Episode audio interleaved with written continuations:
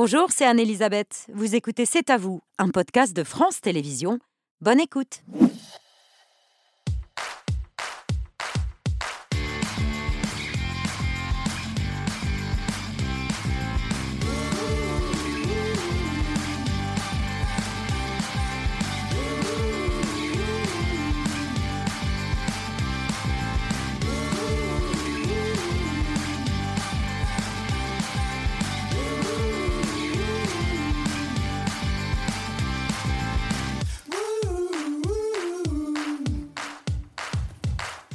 Bonsoir, très heureuse de vous retrouver. C'est à vous en direct jusqu'à 20h55 pour toute l'actualité de ce mercredi 8 mars avec Émilie, Patrick, Pierre, Mohamed et Mathieu. Bonsoir à tous les cinq. Bonsoir, Babette. Émilie, votre choix de l'actu ce soir Cher Canard, c'est le titre euh, du livre du journaliste du Canard enchaîné Christophe Nobili qui est à l'origine de l'affaire Fillon.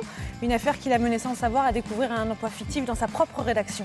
Christophe Nobili euh, sera dans un instant sur notre plateau. Mohamed, votre story ce soir Je vous parle d'une découverte jamais vue, historique. Plus de 2,3 tonnes de cocaïne ont échoué sur les plages du Cotentin. Les habitants font face désormais à du narcotourisme. Je vous explique ce que c'est dans quelques minutes. Patrick, votre édito. Lors de l'hommage national rendu à Gisèle Halimi, Emmanuel Macron a ouvert la voie à l'entrée à l'inscription de la euh, du droit à l'interruption volontaire de grossesse dans la Constitution.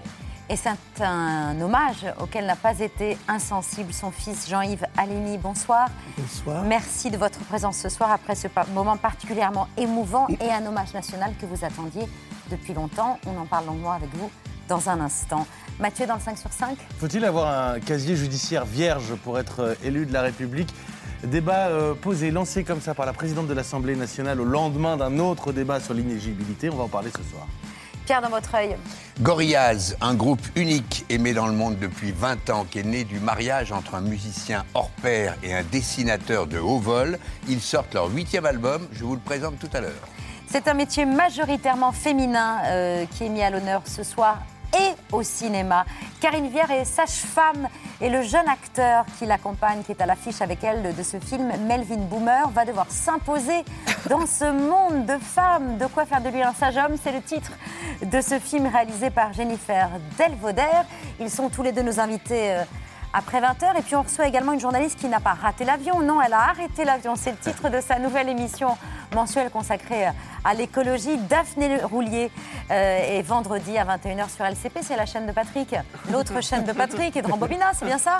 LCP Mais oui, oui. c'est votre consoeur qu'on reçoit ce soir, Daphné Roulier, juste après 20h et autour du dîner préparé par Mickaël Meunier, qui est aux côtés de Bertrand Chameroy. Salut à tous les deux. Salut Babette, bonsoir, à tous. Euh, cher Canard dans la première partie de l'émission, mais cher Canard en cuisine également avec ah. Logique éditoriale jusqu'au bout dans C'est à vous. Tout à fait. Donc on sera sur un filet d'oie de Tresserre qui se situe à côté de Perpignan. Ah, c'est pas du canard alors euh, Ou un canard, ça c'est un peu plus fort, mais ça, on peut. que c'est pareil. C'est bien, c'est pas que moi qui dis n'importe quoi en cuisine. bonne émission, Babette. Merci beaucoup à tous les deux. À tout à l'heure. Tout de suite, l'édito de Patrick Cohen.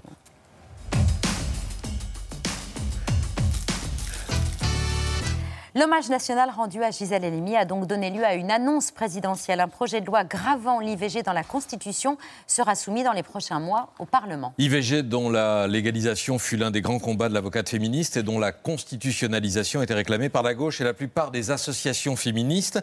Emmanuel Macron a donc décidé de donner droit à cette protection symbolique dans la continuité des engagements de Gisèle Halimi. Gisèle Halimi, par ses mots, avait fait changer la loi.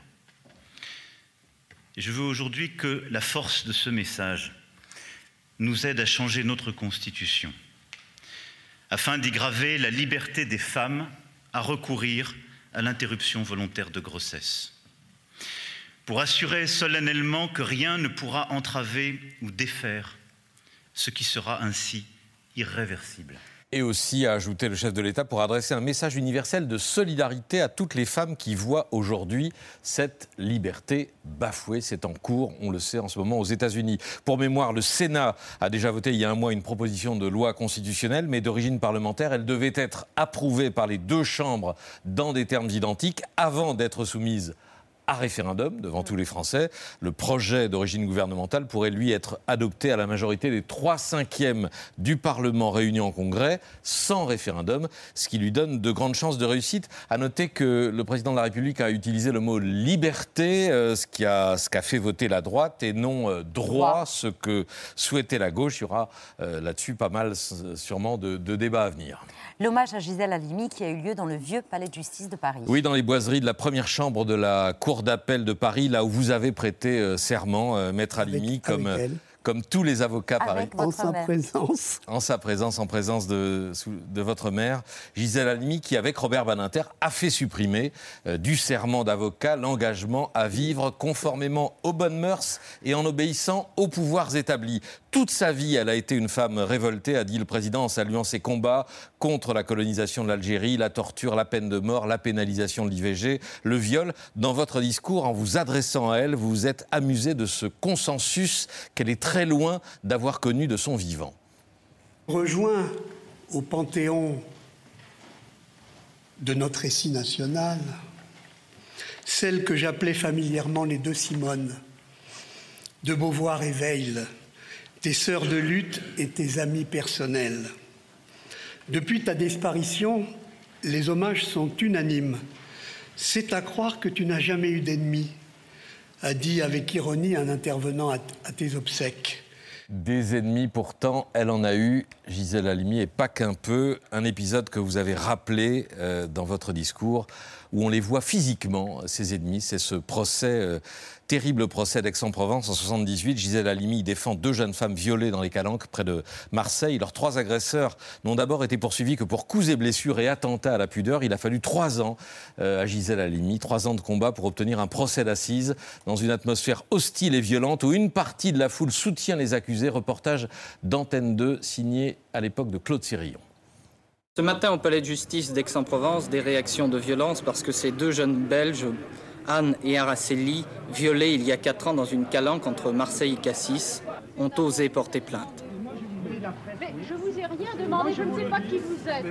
Alors vous la bouclez. Vous la bouclez, vous, d'abord. Vous êtes. Des injures, des crachats, des obscénités, des coups, c'était à chaque entrée ou chaque sortie d'audience les mêmes scènes. Dans cette région de la Méditerranée, il y a une espèce de consensus sur le fait que, comme on dit, on perce les femmes.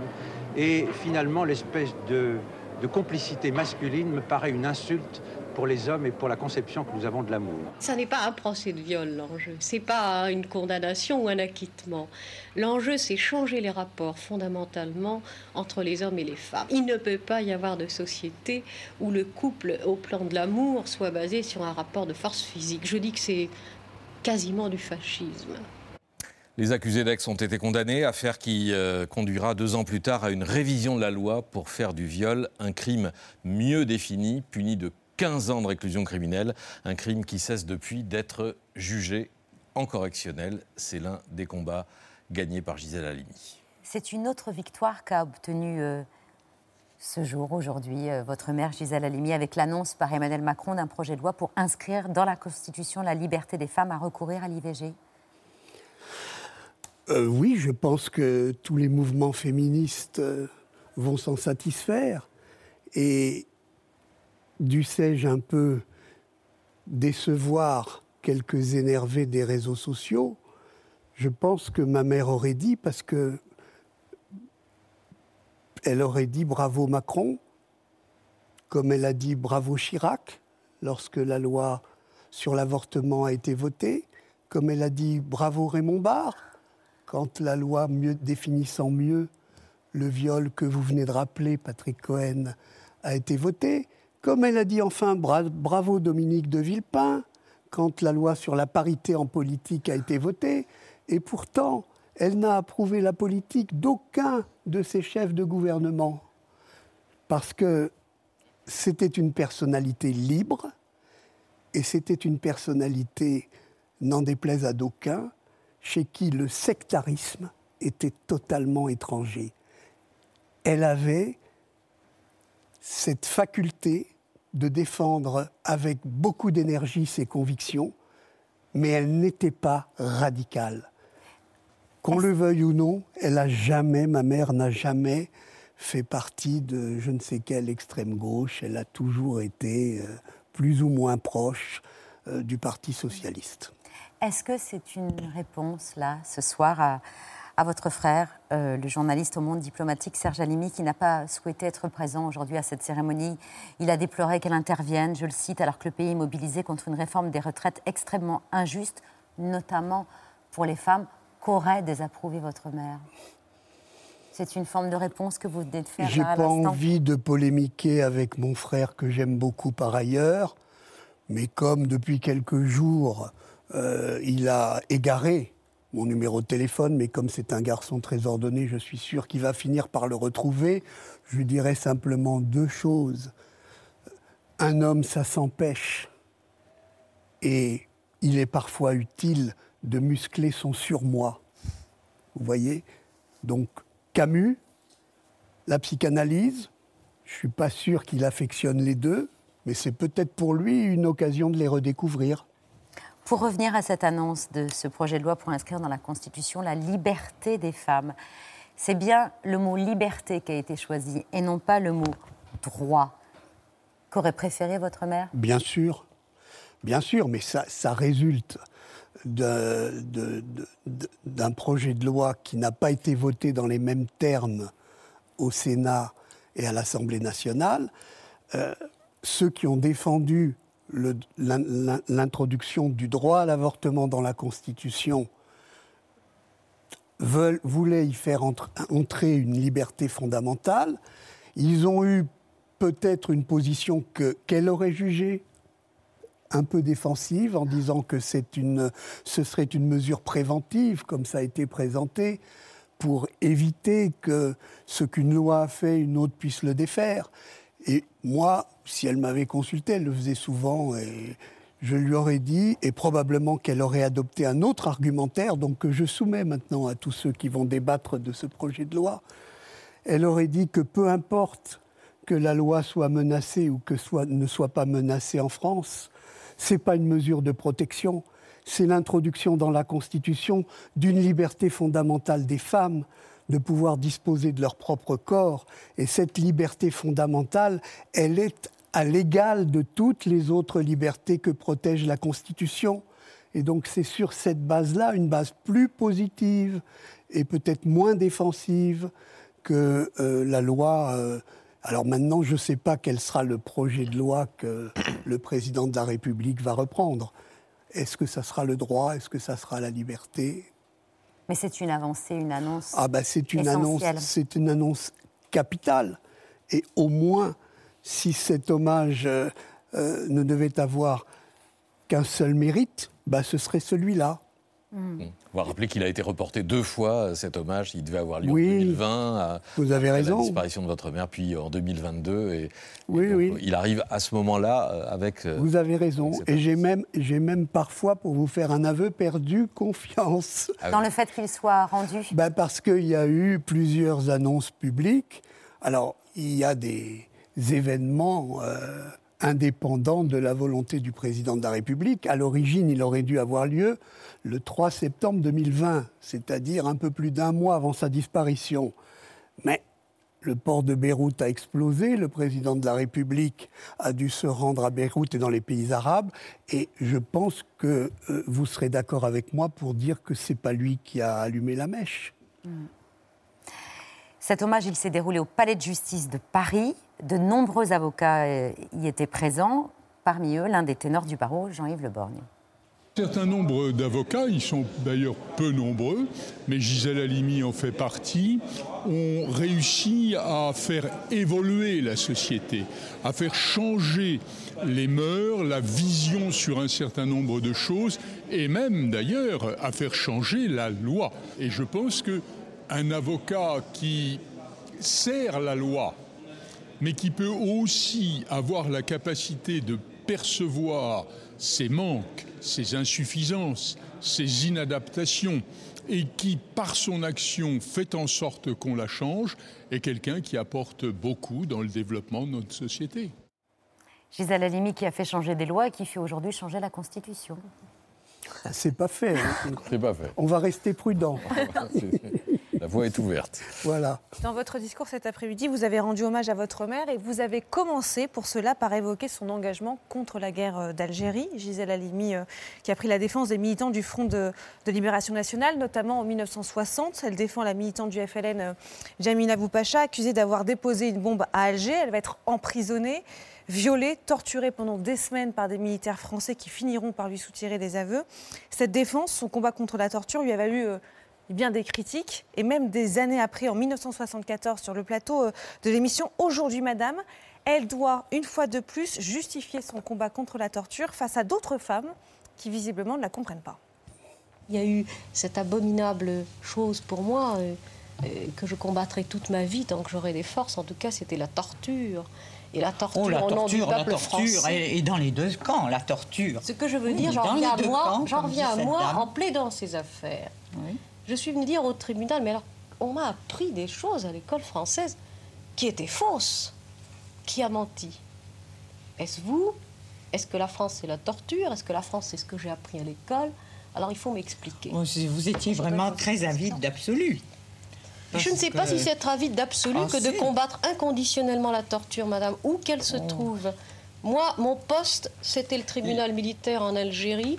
Je m'y suis battue au détriment de ma liberté physique, puisque j'ai même été arrêtée pour ça. Elle s'est battue au détriment de sa liberté. Ce combat, cette défense de Jamila Boupacha, qui a finalement été amnistiée puis libérée, ça a été un combat fondateur? Je pense que c'est c'est le combat fondateur. C'est celui qui marque une véritable continuité entre sa défense de l'indépendance de l'Algérie et son féminisme. Et en même temps, dans cet extrait, vous montrez ce qu'a été sa colonne vertébrale idéologique, sa colonne vertébrale idéologique entre les deux guerres, en Tunisie, à l'école française et au lycée français. On est encore dans la période où, où œuvrent les hussards de la République. Et dans les colonies, la Tunisie était un protectorat, et dans les colonies, il faisait particulièrement du prosélytisme. Et donc, ça, son ossature, c'est la France des Lumières. C'est Voltaire, c'est Rousseau, c'est Condorcet. Et dans le procès de Jamila Boupacha, elle se rend compte que cette femme a été torturée comme l'étaient tous les hommes, mais qu'en plus, Elle a été violée. elle a été violée. Et c'est ce qui fait la transition avec son engagement qui va être de plus en plus marqué pour la cause des femmes. Elle avait coutume de dire, parce qu'elle s'intéressait aussi beaucoup aux problèmes sociaux, elle avait coutume de dire, il y a plus exploité que le prolétaire, c'est sa femme. La question de la torture de la part des militaires français pendant la guerre d'Algérie, elle est encore taboue et elle peut encore faire polémique. Ça, vous le déplorez? Bah, il y a encore euh, des, des associations euh, euh, qui estiment que c'est encore un sujet brûlant. Il y a une voie qui a été tracée. C'est un chemin escarpé, mais il faut le prendre. C'est le chemin indiqué par le rapport de Benjamin Stora, avec cette possibilité par des commissions paritaires franco-algériennes d'historiens d'éclairer ensemble les événements qui ne l'ont pas encore été, d'accéder aux archives. Le plus difficile, parce que moi j'ai cédé les archives judiciaires de ma mère aux archives nationales, elles sont librement accessibles. J'ai tenu absolument à ce qu'elles le soient. Donc celles-là, elles sont ouvertes. Les archives algériennes, c'est probablement un peu plus délicat. Mais C'est la bonne voie. C'est la bonne voie. Certains imaginent que l'hommage national d'aujourd'hui n'est qu'une première étape et que euh, Gisèle Halimi a sa place au Panthéon, aux côtés notamment de Simone Veil. C'est le combat des députés qu'ont rencontré tout à l'heure Anaïs Recouli et Audrey Payas. Au fronton du Panthéon, vous avez une phrase qui résume euh, le problème. Elle dit Aux grands hommes, la patrie reconnaissante. Eh bien, il faut aussi maintenant qu'au Panthéon rentrent les grandes femmes. Parce que les causes qu'elle a pu défendre, la cause des femmes, la cause des homosexuels, la cause des minorités et la cause des peuples d'une manière générale tout au long de sa vie, confère à sa carrière et à son parcours de vie un caractère tout à fait remarquable et tout à fait exceptionnel. Elle a servi les idéaux de la République. Que je crois qu'il faut prendre un petit peu de, temps euh, euh, pour euh, faire les choses comme il faut. Panthéoniser, c'est pas simplement faire rentrer au Panthéon, c'est aussi accompagner par une forme de geste, d'une certaine façon, cette, cette opération. Cette panthéonisation a d'ailleurs été recommandée, vous, évoquiez son nom tout à l'heure, euh, par l'historien Benjamin Stora et Emmanuel Macron, mais les associations de Harki et une partie de la droite s'étaient élevées contre cette idée. À l'Élysée, l'étude du dossier se poursuit. Vous y croyez? Vous l'espérez? Ce que je sais, ce que je peux dire euh, par honnêteté intellectuelle, c'est que le président de la République n'a pas pris cette décision, mais qu'il ne l'a jamais exclue. Ce que je pense, c'est qu'elle est plus près du Panthéon après l'hommage national qu'avant.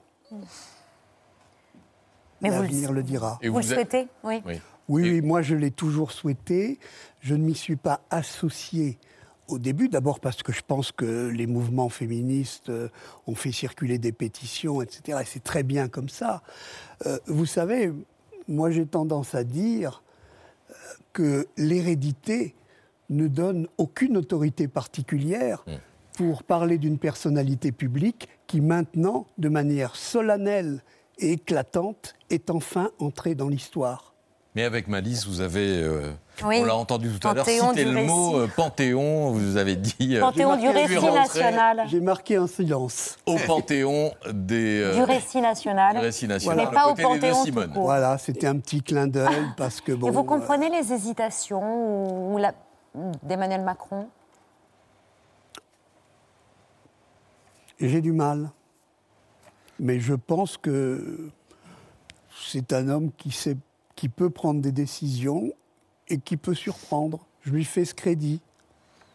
À la fin de votre discours, vous avez euh, déclaré, en vous adressant à, votre mère, tu es parti comme tu l'as décidé, au lendemain de ton 93e anniversaire, comme une dernière coupe de champagne lancée effrontément euh, au monde. Gisèle Halimi a donc choisi de partir Je pense que ça s'est passé comme ça. euh, dans le détail, euh, son, anniversaire était la veille. elle avait quasiment cessé de s'alimenter. euh, donc je pense qu'elle avait choisi ce moment-là, qu'elle avait dit, euh, comme je l'ai dit moi-même, la boucle est bouclée. Et moi j'ai ajouté chapeau l'artiste, parce que quand on arrive à conduire de bout en bout une vie pareille, ben, on ne peut être euh, qu'émerveillé, qu'admiratif. Merci beaucoup Jean-Yves Halimi d'être venu ce Merci soir sur le plateau de C'est à vous. Merci beaucoup. Merci. C'est le journaliste qui, avec deux de ses confrères, a révélé l'affaire Fillon, le fameux Pénélope Gate, un candidat rattrapé par la patrouille du canard enchaîné qui a donné un grand coup de bec dans l'élection présidentielle de 2017. Le scoop d'une vie qui a pourtant été à l'époque présenté par le principal intéressé comme un complot, un coup monté de toutes pièces par un cabinet noir mandaté par le plus haut sommet de l'État. J'ai toutes les indications qui me permettront le moment venu de poursuivre ceux qui ont fait ça.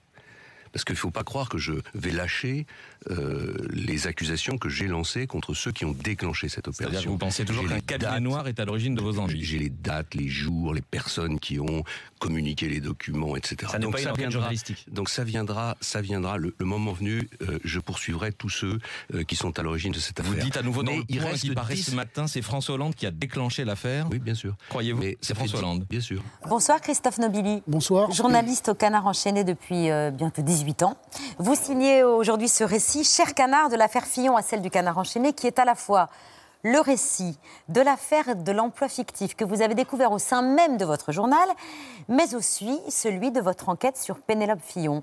Euh, l'affaire du Canard, c'est un dilemme pour vous, mais ces deux affaires sont deux séismes et deux investigations secrètes très similaires. L'occasion aussi de tordre le cou à ce fantasme du complot. Vous l'expliquez clairement. L'affaire Fillon est le résultat d'un travail de journaliste, le résultat d'une enquête partie de la déclaration d'intérêt de François Fillon, qui déclarait imprudemment euh, que sa femme comme collaborateur de la revue des Deux Mondes. Et c'est pour vérifier cette information que vous avez recontacté l'un de vos informateurs qui grenouille, je vous cite, à droite à gauche, qui a accès à pas mal d'informations que vous n'aviez pas vues depuis longtemps, mais c'est lui qui, à votre demande, vous fournit les fiches de paye de Pénélope Fillon à la revue des deux mondes Oui, effectivement. euh, c'est une histoire euh, assez rocambolesque, et puis qui se passe dans un contexte euh, un peu particulier, celui de la présidentielle évidemment à l'époque. Et on a une enquête qui démarre sur la déclaration de patrimoine, effectivement, de, François Fillon. Et une première collègue, il se présentait à l'époque comme le chantre de la transparence, qui décide d'aller faire la transparence sur sa déclaration d'intérêt, sur ce qu'il déclare, et précisément sur ce, cette bizarrerie dans sa déclaration, qui est que sa femme, dont on avait déjà un peu entendu parler, on savait qu'elle ne travaillait pas, on n'avait jamais entendu parler d'un quelconque travail, apparaît comme collaboratrice. Voilà. Et donc, euh, euh, ça, ça dé- ça démarre comme ça. Euh, elle travaille d'abord sur une société de conseil de François Fillon. Et puis ensuite, bah, sur le fait qu'elle est déclarée comme travailleur dans la revue des Deux Mondes, où personne ne la connaît, où même le propre directeur à l'époque, Michel Crépy, ne la connaît pas. Et de fil en aiguille, euh, bon, bah, on s'aperçoit que en fait, Marc Ladet de la Chaillère, qui est le patron de la revue, qui est l'ami de François Fillon, a employé Pénélope Fillon dans des conditions euh, qui sont suspectes. Voilà. Euh, cette source, vous l'avez surnommée ironiquement Watergate. Vous avez même songé à l'appeler à un moment Colgate. Colgate, oui. Euh, c'est cette source-là qui va également débusquer les documents mentionnant l'Assemblée nationale comme lieu, comme lieu de travail de Pénélope Fillon. Sans cet informateur, il n'y aurait pas eu d'affaire Fillon. Absolument pas. Ouais, bon, tout à fait. Effectivement, le, le point de départ, la, la pelote que l'on tire, c'est euh, c'est la revue des deux mondes. On est sur une affaire euh, qui se passe dans une société privée avec euh, aucune trace de travail, si ce n'est deux petites notules qui avaient été rédigées à l'époque sous un pseudo assez marrant qui s'appelait Pauline Camille. Ça, c'est tout, tout le travail de ma collègue Isabelle Barré. Euh, et puis, ben, euh, moi, je, on- la rédaction euh, cale un peu sur, ce, Mm. sur, sur cette affaire. Et, excusez-moi, oui. Et puis finalement, grâce à cette gorge profonde, comme je l'appelle, effectivement, on a les salaires de, de- de- à la revue des deux mondes et finalement, ensuite, ceux euh, à l'Assemblée nationale. Et on découvre qu'elle est donc déclarée comme assistante parlementaire, ce qui est complètement euh, sidérant à l'époque. Et pour finir de tirer ce fil-là, vous avez la certitude que cette gorge profonde n'était pas manipulée par des intérêts politiques, euh, Fillon, pardon, Hollande, Sarkozy ou autres, etc. Vous racontez dans votre livre que, que, lors de vos déjeuners, vous rigolez ensemble des hypothèses qui sont avancées par le microcosme et par François Fillon lui-même, on l'a entendu. Bien sûr, parce que c'est quelqu'un d'évidemment tout à fait désintéressé. Et à l'époque, euh, c'est ce que je raconte dans le bouquin, euh, oui, nos, nos repas sont rythmés par les, par les rires autour de, de toutes les théories qui sont développées sur les sarkozystes, euh, sur euh, euh, des agents de Bercy, sur euh, les officines euh, qui auraient mis des boules puantes sur la route euh, de François Fillon. Enfin bon, tout ça est absolument... euh, euh, bon, Il n'y a pas de complot. Mais non, il n'y a pas de complot. Évidemment qu'il n'y a pas de complot. Il y a un travail de journaliste. On, peut, en être fier parce que j'ai des camarades qui ont très bien bossé euh, au début de cette affaire et qui ont très bien bossé après parce qu'ils ont aussi fait des recoupements. Euh, et euh, évidemment, quand on est dans une période comme ça, la communication de crise d'un politique, c'est de dire qu'il y a un complot. C'est un classique. Justement, communication de crise. Le premier article du Canard enchaîné sur l'affaire Pénélope Fillon paraît le 25 janvier 2017. Le lendemain, le candidat à l'élection présidentielle va s'expliquer sur le plateau du journal de 20h de TF1. Et au lieu de s'excuser et de dire qu'il va rembourser l'Assemblée nationale comme auraient pu lui conseiller deux avocats du Parti républicain s'il avait accepté de les recevoir et de les écouter. Non, il maintient que l'emploi de Pénélope Fillon est bien réel, mais il va plus loin. Et même vous, vous, vous dire quelque chose que vous ne savez pas, c'est que lorsque j'étais sénateur, il m'est arrivé de rémunérer pour des missions précises euh, deux de mes enfants qui étaient avocats, en raison de leurs compétences. Est-ce qu'il faut revenir sur cette règle? Je n'en sais rien, mais en tout cas, moi, j'ai pris les devants en 2013 parce que j'ai compris qu'au fond, l'opinion publique avait évolué sur ces questions-là, euh, qu'il y avait ces soupçons, qu'il y avait une forme d'exigence différente. Eh bien, j'ai euh, pris la décision de mettre fin à cette collaboration, en tout cas s'agissant de la rémunération, et donc je n'ai plus de membres de ma famille qui travaillent pour moi depuis 2013. S'il parle de ses enfants, c'est parce qu'il était persuadé que vous étiez déjà au parfum, ce qui n'était pas du tout le cas. Pas du tout. C'est la glissade fatale. C'est le. La glissade fatale. c'est, c'est- je, raconte cette scène dans le bouquin. Mais oui. Je suis devant, devant ma télé, je, et je ris parce que je me dis, il nous, il nous donne la suite du feuilleton. Parce que contrairement à ce qu'on pense, on n'a pas feuilletonné. Au départ, on a euh, une partie d'ailleurs. de- de- des- des émoluments de Pénélope Fillon à l'Assemblée nationale, on n'a pas tout, euh, et on a la revue des deux mondes. Et, et il nous donne, il nous sert sur un plateau ses enfants, on n'était pas au courant, et du coup, on repart à la source, Hein. et puis, euh, bah oui, il y, y a des enfants, et puis, et puis ils sont payés cher, et puis ils n'ont pas fait grand-chose non plus. Cette enquête, euh, pendant cette enquête, vous avez reçu des menaces, des courriers, des mails d'insultes, vous, vous avez subi des intimidations, et c'est exactement la même situation que vous avez revécue en tout cas l'intimidation, la défiance, lorsque vous avez dénoncé un scandale dont cette fois-ci le canard enchaîné n'était pas le support mais l'objet, avec une affaire incroyablement semblable avec l'affaire Fillon. Cette fois-ci, c'est l'épouse du dessinateur emblématique du canard, André Escaro, qui a, qui a été payée pendant 25 ans, déclarée comme rédactrice avec une carte de presse, sans jamais avoir mis les pieds dans le journal. Mmh. Affaire incroyable. Et c'est à nouveau euh, la même source, Watergate, euh, qui vous a confirmé que c'était une réalité. Ah Donc vous avez revécu l'affaire Fillon, mais... C'est un enchaînement fatal, c'est une histoire euh, de, dingue. Hein. C'est pour ça que, aussi je la raconte, parce qu'on ne peut pas garder ça pour soi. On ne peut pas garder euh, les coulisses de cette histoire. Pour soi, c'est absolument impossible. effectivement, on a bah, une similitude dans le temps, 25 ans, on a une similitude dans, dans la dépense, bien que pour cette dame, on est même dépensé beaucoup plus. Un million et demi d'euros. Oui, et oui, ça nous a coûté 3 millions d'euros avec les charges pour le, pour le journal. Et puis ensuite, on a euh, un système. Euh, alors ça, je dirais, c'est le début de ma, désillusion parce que c'est deux, trois personnes qui ont fait ça. Faut bien, au, départ, c'est pas, c'est pas la rédaction. La rédaction n'a rien à voir avec ça. Il y a la direction d'un côté et la rédaction de l'autre. Donc il y a ma désillusion par rapport aux gens de la direction. Et, et ensuite, eh ben oui, il y a, euh, ce, qu'on va découvrir, c'est-à-dire que euh, c'est pas facile de révéler une chose pareille après un tel barouf sur l'affaire Fillon. Euh, bah oui, d'avoir une chose similaire au, sein de son, au sein de son propre journal. Et là, bah, là on est dans un, dans un déchirement terrible, mm. parce qu'il y a eu la désillusion de la découverte de l'affaire, et là maintenant il y a la désillusion de la réaction de certains. Voilà. il y a des gens qui ne me parlent plus, il y a des gens qui ne me disent plus bonjour. Et puis c'est dur, c'est dur de, faire admettre les raisons de, d'un justement, la, la, direction refuse d'admettre qu'il y a faute. Vous parlez-vous, à ce moment-là, quand euh, vous leur en parlez, de défense fillonesque Complètement. C'est terrible, c'est terrible parce qu'on euh, se retrouve avec le même système de défense. Au départ, moi, euh, bon, d'abord, je mène cette enquête pendant, un certain nombre de mois dans, le plus grand secret. C'est très compliqué parce qu'il faut aller voir quelqu'un, attendre de voir si la rumeur ne se répond pas sur le fait que j'enquête sur le canard. Euh, tout ça, ça prend du temps. Et un jour, je me retrouve, parce qu'il faut quand même à un moment donné aller poser les bonnes questions, confronter à mes dirigeants mmh, mmh. et à leur poser euh, le, problème, les, documents sous le nez, et leur dire qu'est-ce qui se passe. Et là, je me retrouve face au même système de défense, c'est-à-dire qu'il n'y a pas de trace de travail. On m'explique qu'elle est à ses côtés. La, femme de ce dessinateur, elle, lui, lit la presse. il est malvoyant, elle l'aide à. Oui, il est, il, est, malvoyant pour lire la, presse, mais pas pour décider. Un truc qui ne va pas, quoi. Donc, si vous voulez, on m'explique que. Eh oui, on m'explique qu'elle lui lit la presse depuis 25 ans.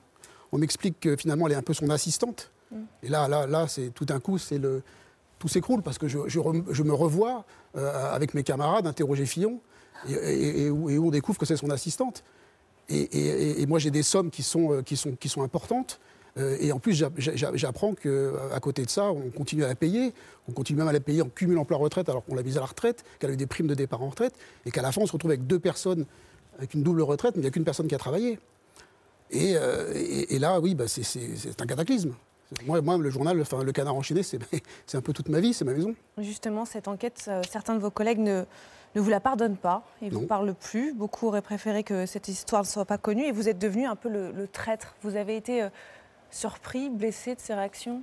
C'est ma deuxième désillusion. Euh, oui, très surprenant. C'est très surprenant parce que dans un journal comme Le Canard où on passe notre temps à donner des leçons aux autres, et c'est très bien qu'on le fasse, c'est notre métier, on ne peut pas accepter l'idée que tout d'un coup, euh, parce qu'on révèle quelque chose qui, ne relève pas de la probité, qui ne relève pas de l'exemplarité de ce qu'on défend dans ce journal, on fait la transparence chez les autres, on doit la faire chez nous.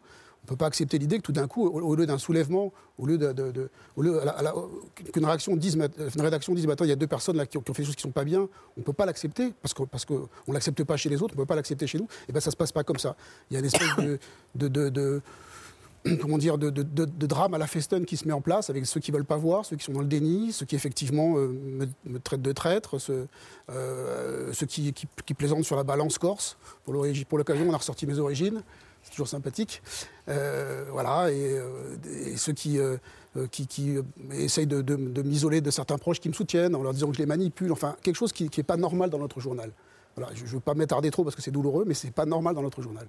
Pour les plus jeunes ou pour les moins jeunes, je rappelle qu'André Escaro, c'est un dessinateur historique et emblématique du canard, notamment sur la page 2, la plus importante, si j'ose dire. Et puis c'est lui qui, le 3 décembre 1973, surprend les faux plombiers de la DST, installant des micros dans les, journées, dans les journaux de, de votre journal, euh, un moment qu'il raconte lui-même à la télévision, et c'est savoureux. C'est savoureux, bien sûr. Il y avait trois types en combinaison bleue, fermeture éclair, en train de travailler. Ici, deux postes euh, émetteurs-récepteurs. Ici, tout un, un appareillage. À ce moment-là, j'ai demandé à un des types quelle entreprise vous emploie ici? Et le type s'est troublé, m'a dit euh, Je ne sais pas, j'ai oublié le nom. En sortant, je vois qu'un agent de police revêtu de son uniforme se trouve posté non loin de la porte euh, cochère. Il a un talkie-walkie. Allô numéro 2, allô numéro 2, suivez le type qui sort d'ici. Nous, on décroche, euh, sauf qui peut, sauf qui peut. Au-delà de son talent avec cette histoire, André Escaro est devenu un totem au sein de ses rédactions. Vous aviez beaucoup de respect pour lui. Ça a dû être d'autant plus difficile d'écorner ainsi son image à travers ses révélations. Bien sûr, du respect pour, euh, pour ce qu'il a fait, euh, pour ce qu'il a découvert. Euh, du respect aussi pour les autres dirigeants qui étaient là à ce moment-là et qui sont mes dirigeants d'aujourd'hui, euh, avec qui j'ai partagé des moments incroyables de convivialité, de journalisme. ils m'ont appris beaucoup de choses, des moments professionnels et puis des moments incroyables. Vous imaginez bien, la- l'affaire Fillon, par exemple, ça a été, des, ça a été des- des- complètement dingue. Bon. Et puis ben, il se trouve que je ne sais pas comment ils ont réussi à avoir autant de, de cran euh, et de, et de, de En sérénité- sachant et de sérénité, en sachant qu'ils avaient un cadavre dans le placard qui ressemblait fortement à, à la Pénélope de François Fillon. Patrick, un mot sur le livre. Oui, c'est un, c'est un récit, euh, c'est un récit euh, cruel et savoureux, euh, à la fois écrit avec une très belle plume, et c'est savoureux, voire plus savoureux encore que euh, le récit de, euh, d'Escaro. Donc c'est un plaisir de lecture aussi, ce livre. Vous travaillez toujours au Canard enchaîné. Bien sûr. Euh, vous n'avez jamais songé à partir? Absolument pas. D'abord parce que j'y suis très attaché. Encore une fois, je vous le dis, c'est ma maison. Puis parce que moi, j'ai rien fait de mal. Ce serait quand même un comble que celui qui euh, a découvert euh, ce qui s'est passé euh, et qui le, révèle et qui, euh, en parle et qui essaye, de, bah, je pense, de défendre les valeurs du journal, de, faire en sorte qu'il fasse un peu son autocritique. Et puis, euh, on peut passer cette histoire. On peut. Mais moi, j'ai aucune raison de partir. Aucune raison. Cher Canard, cher parce que vous y êtes très attaché, de l'affaire Fillon à celle du Canard enchaîné, c'est paru aujourd'hui aux éditions Jean-Claude Lattès. Merci beaucoup d'être venu ce Merci soir sur le plateau. C'est à vous, vous restez avec nous, c'est l'heure de la story de Mohamed Bouafsi.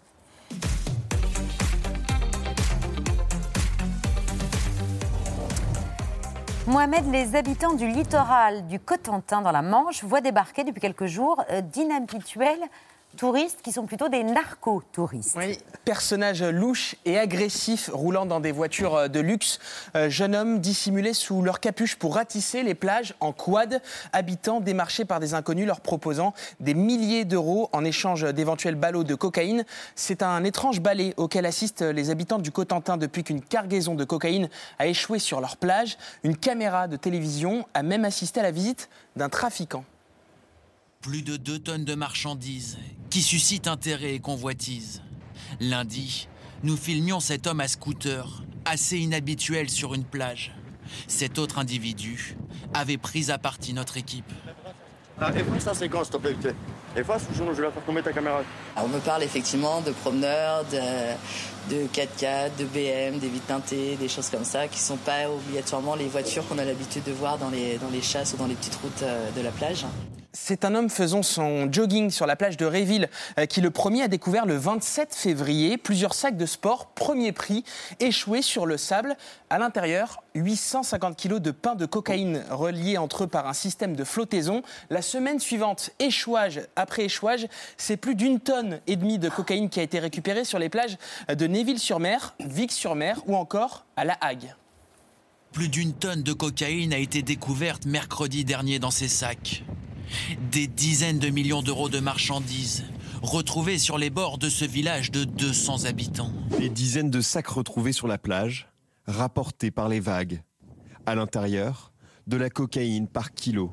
Une prise exceptionnelle qui n'entame pas le sens de l'humour des riverains. À la montagne, ils n'ont pas beaucoup de neige, mais ici à Jonville, il y a de la poudreuse. C'est bizarre comme euh, arrivage. En général, on va à la, pe- à la pêche au coq, mais pas, pas celle-là.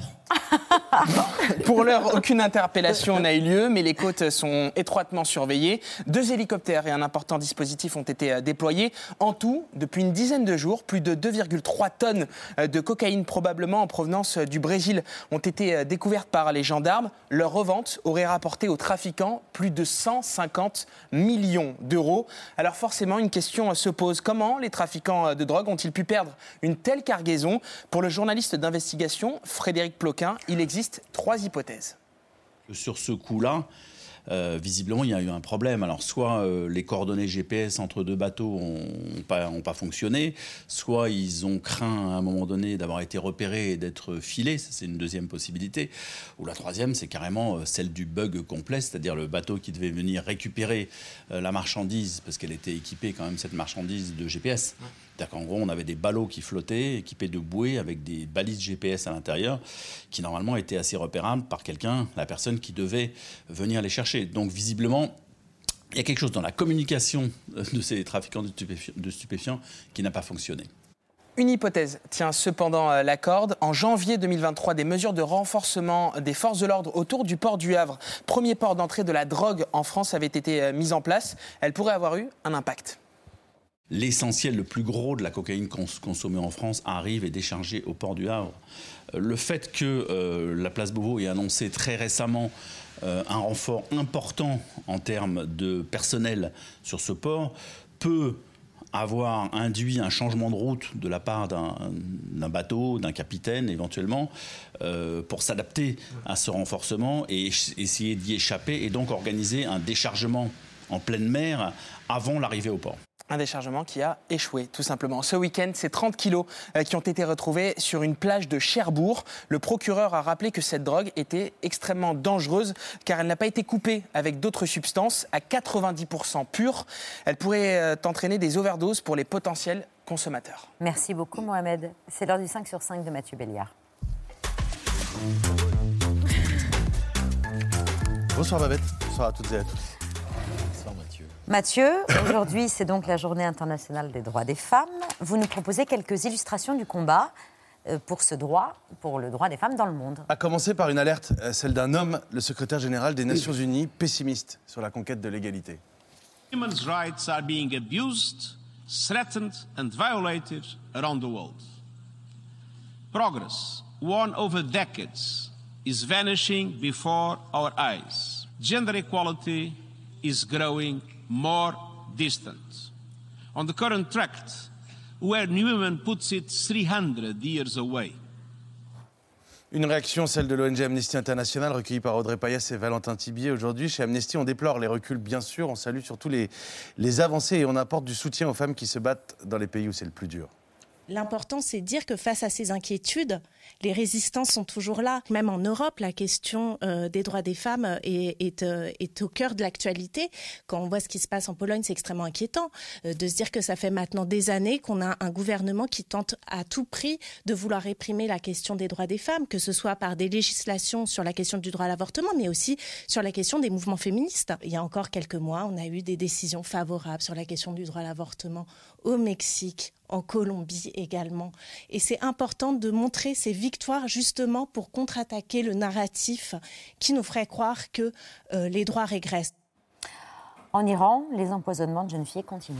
Ils s'amplifient même, on en a signalé, on en a parlé ici, on en a signalé des, dans une centaine d'établissements euh, scolaires accueillant des jeunes filles. Regardez, ça c'était en tout début de semaine.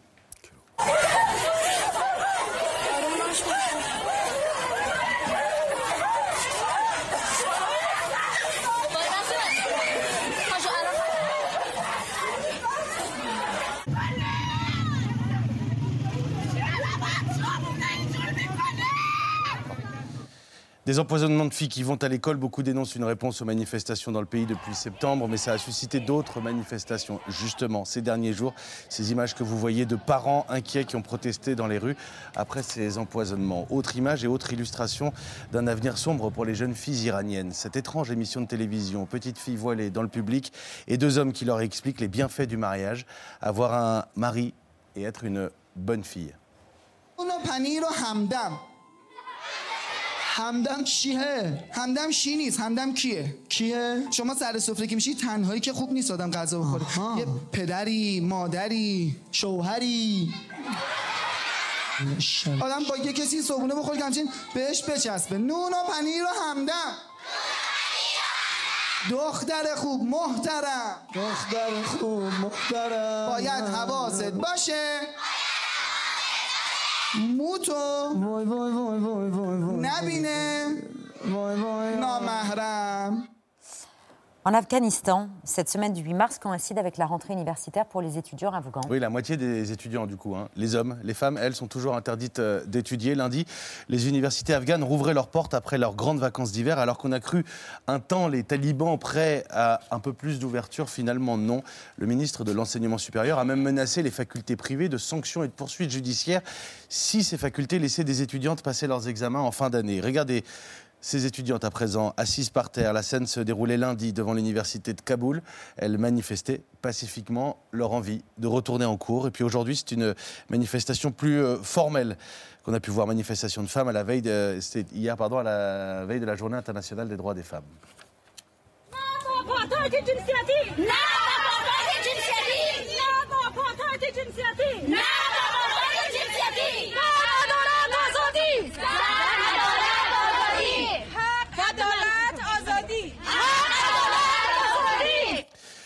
L'université étant une illustration parmi d'autres hein, de la condition des femmes en Afghanistan. Enfin, euh, vous vous souvenez euh, peut-être de ces images, ce prof qui déchirait ses diplômes en direct à la télévision contre l'interdiction faite aux filles d'étudier. استاد ما به عنوان استاد این امروز آوردیم به سطح ماستری و دکترا ماستری اینه اه، اه. کامرامینای دوستا بگیرن که اس- استاد مشل من می اسناداره این اسنادای اصلی است من سر از اینم امروز اینمی اسناداره دیگه هیچ به درد من نمی‌خوره. امروز وقتی خوانم نخوانه. مادرم نخوانه درس. من درس قبول ندارم. من دروازه پنتون ای استادم من اینه پاره می‌کنم. اصلی رو پاره می‌کنم. خاقل مشهد حل حل C'était euh, enseignant qui nous avait marqué à, à travers le monde il y a un peu plus d'un mois. On en sait plus. Il s'appelle Ismail Machal, professeur d'université. Euh, justement, on a appris euh, par la suite qu'il a été détenu et battu pendant 32 jours. Il n'a été libéré que dimanche dernier, la veille de la rentrée. Le combat pour l'égalité, le combat pour le droit des femmes, c'est partout et aussi dans le monde occidental. Et chez nous, bien sûr, mais un pays incarne le recul, la régression et la euh, mainmise finalement de l'homme, du religieux ou du politique sur le corps des femmes. Depuis juin dernier, on voit ces images de manifestations très régulières aux États-Unis, depuis que, dans une volte-face conservatrice historique, depuis que la Cour suprême est revenue sur le droit constitutionnel à l'avortement. Au-delà du débat politique et juridique, c'est un débat dans la société et regardez encore des manifestations, mais cette fois pro-life, des anti-IVG dans les rues, pas plus tard qu'hier. Hundreds of people will descend on the state capitol to rally for the rights of the unborn. Hundreds of people of all ages trekked to the state capitol today to take part in the annual March for Life rally. You can see even the rain did not hamper the turnout. They say their message is clear. We want to make abortion not only illegal but unthinkable. We want women to understand that their child's life has value and that we are here to bring love and support to every woman. Concrètement, depuis juin dernier, chaque État américain est libre d'interdire l'IVG. Et depuis, 12 États ont banni le droit à l'avortement, 6 l'ont très sévèrement euh, restreint. Euh, C'est débattu en ce moment en Floride. Et puis en Caroline du Sud, on veut aller encore plus loin. Vous allez me dire comment est-ce possible? Eh bien, ces derniers jours, le débat va beaucoup plus loin, beaucoup plus fort. Les femmes qui ont tout de même recours à un IVG méritent-elles la peine de mort? To a fertilized egg or an embryo or a fetus than it is to a human being. If this bill is passed, the new bill would make getting an abortion equivalent to committing homicide. The second the sperm meets the egg, there's a third person in the room with full constitutional rights. Is that what that means? abortion is murder, so they're going to now start charging women with homicide and potentially executing them because they're pro life.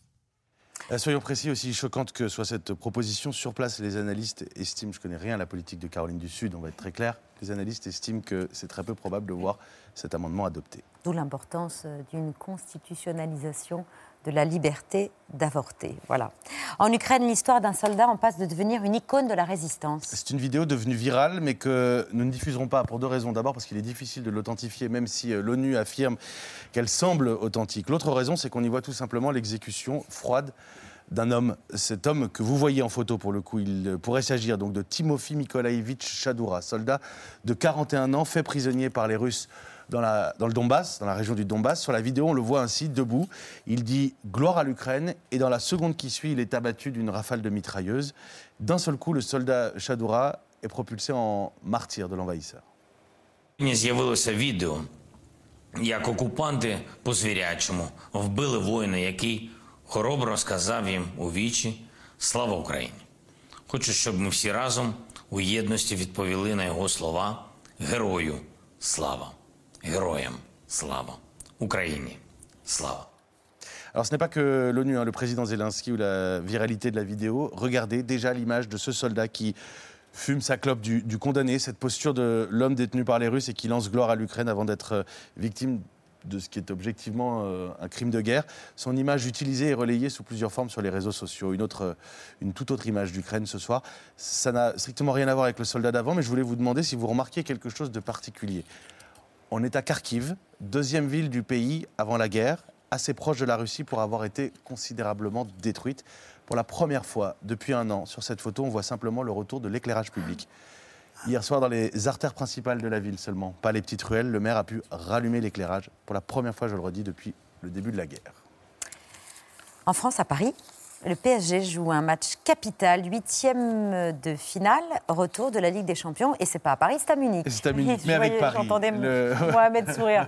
Et elle y le va. PSG battu à l'aller doit s'imposer, mais il ne pourra pas compter sur Neymar. Le joueur est blessé. Cette image que vous voyez, est le joueur brésilien sorti sur civière lors de PSG Lille le 19 février dernier, était-ce la dernière image de Neymar en Ligue 1 Quoi qu'il en soit, il est blessé, il ne jouera pas à Munich ce soir, pas plus qu'aucun autre match de la saison. Le PSG a annoncé que son joueur va subir une opération de la cheville. Saison terminée. Sur le compte Instagram du joueur, une photo tête basse et la citation I'll come back stronger. Je reviendrai plus fort. Sauf que déjà un débat émerge sur la vie euh, dissolue, dirons-nous, du jeune euh, Brésilien. On lui reproche notamment des nuits entières à jouer aux jeux vidéo, Fortnite, Among Us, comme vous finalement, euh, Babette. Ah oui, on a la même vie. euh, Au poker en ligne, sauf que lui, il ne s'en est, euh, il s'en est pas forcément caché sur ses réseaux. Regardez. Rapaziada, começou minha primeira live. Pedi ajuda e não me julguem. Good luck, Neymar. Good Bonne luck, chance, Bilal. Brasil, Bon- França. Good luck. Bonne chance. Bonne chance. 5K. Rouge Neymar, ne tombera pas Rouge O pai tá on, é hoje que eu nem brasa. il, il inspire la bonne humeur, je l'aime trop, Neymar.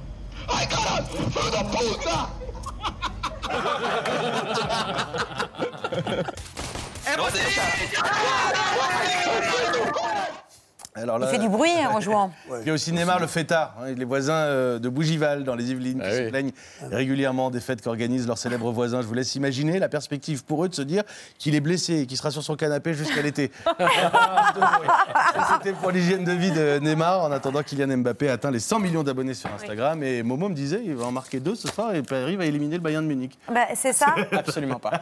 Non, mais Paris, va, Paris peut se qualifier. 10 secondes, Paris, vite, vite. Paris peut se qualifier, mais Paris ne se qualifiera pas. C'est quoi cette réponse de Normand Merci Mohamed. Merci Jean-Yves Alimi. Merci Jean-Yves Alimi d'être venu ce soir. Merci Christophe Nobili, journaliste au Canard Enchaîné. Cher Canard, de l'affaire Fillon à celle du Canard Enchaîné, on recommande ce récit paru aujourd'hui aux éditions Lattès. Dans un instant, Karine Viard, Melvin Boomer, Daphné Roulier sont nos invités du dîner, l'œil de Pierre, les actualités de Bertrand, le vu et j'étais à Sazo et Bruno. Et les infos express. Boum Moi je suis qualifiée. hein.